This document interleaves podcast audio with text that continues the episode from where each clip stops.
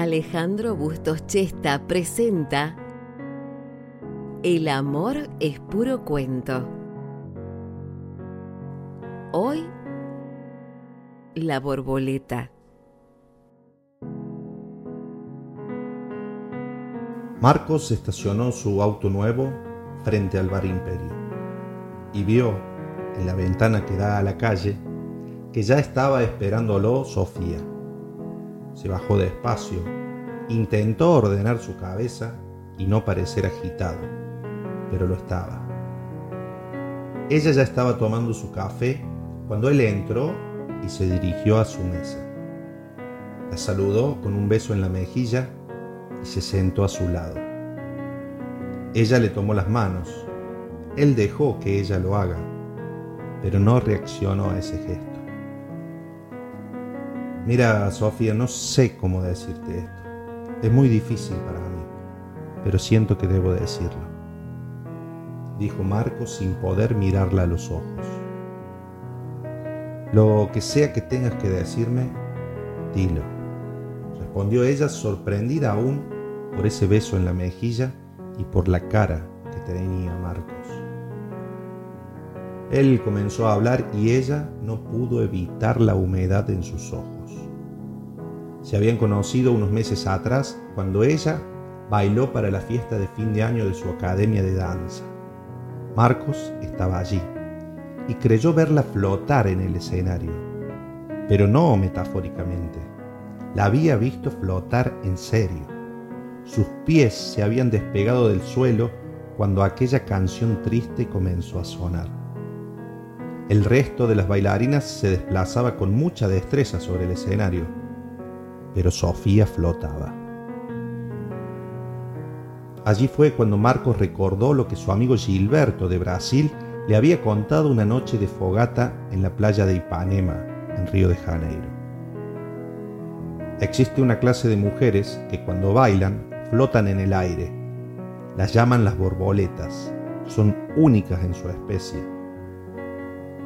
Pueden volar, había dicho Gilberto entre tragos cigarros. Marcos no se había interesado mucho en el tema, pero aquella noche de fin de año estaba viendo a una de ellas totalmente convencido. Mira, Sofía, creo que lo nuestro es imposible.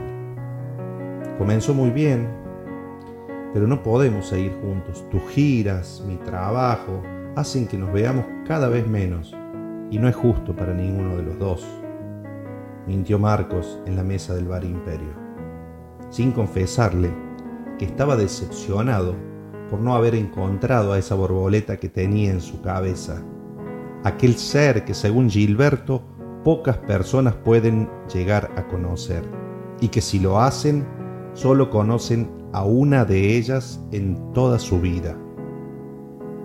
Marcos había revisado la espalda de Sofía todas las noches que ella durmió en su casa y no había encontrado indicio de alas o algo parecido a la altura de los homóplatos. Tampoco la había visto flotar más desde aquella noche con esa canción triste como compañía. Sofía ya le había soltado las manos y con un pañuelo secaba sus ojos. No decía nada, ni lo feliz que se había sentido todos estos meses cuando desde arriba del escenario ella bailaba y veía a Marcos sentado en la primera fila.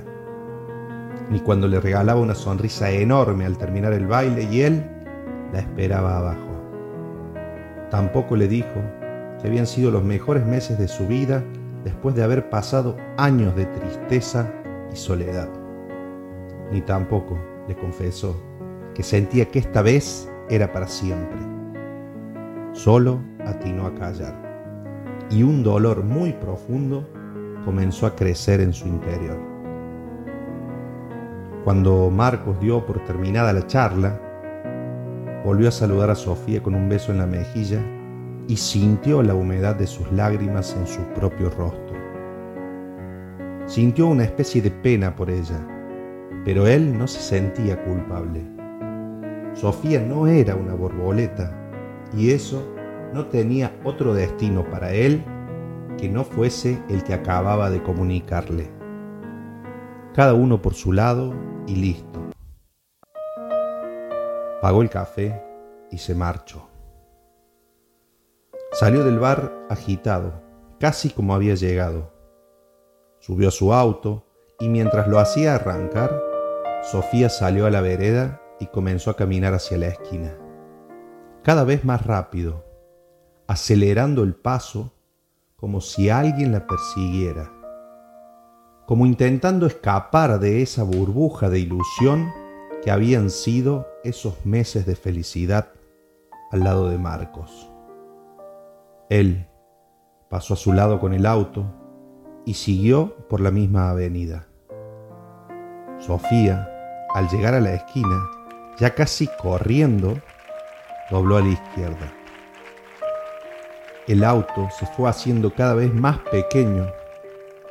Cuando lágrimas inmensas como gotas de lluvia cayeron de los ojos de Sofía, quien se elevó unos centímetros del suelo y se marchó flotando hacia otro destino. Me gustó ser parte de tu vida, me gustó ser dueña de tus noches, compartir contigo tus manías. Me gustó que me besaras en él, me gustaron todos tus detalles. Y esa forma tonta en que decías, como tú no iba a quererme nadie, como yo nadie te entendería, pero no me tiembla pulso si te veo. Y me imagino ya durmiendo sola, porque no me duele este vacío que dejas en este amanecer de largas horas.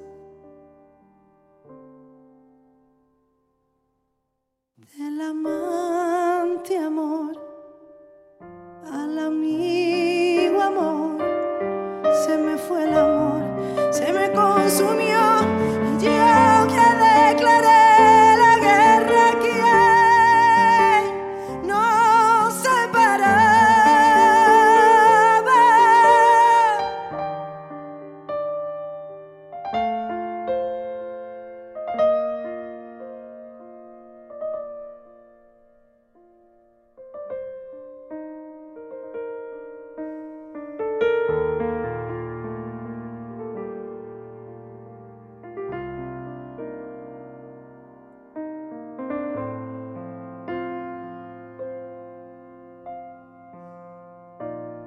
pido aún que me perdones por fallarte cuando no debía, por no estar en fechas señaladas, por marcharme cuando me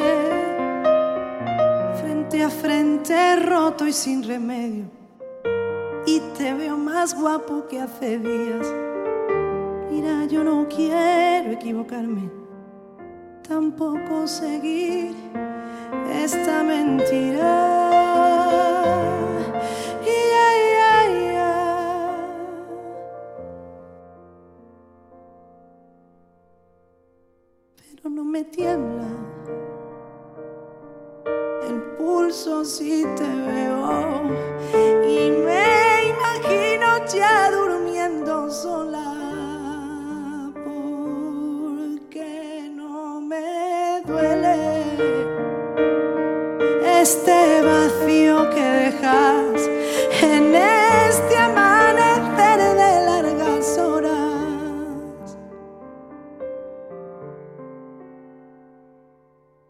del amante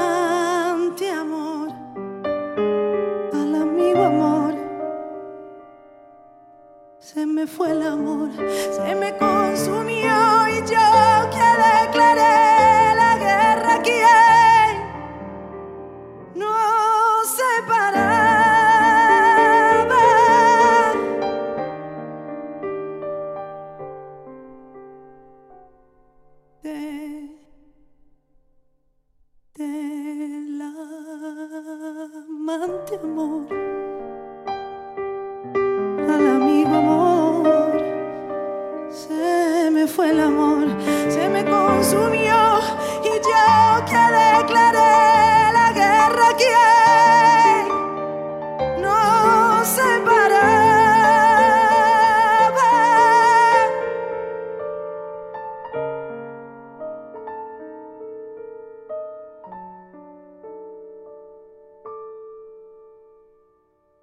No, no separaba.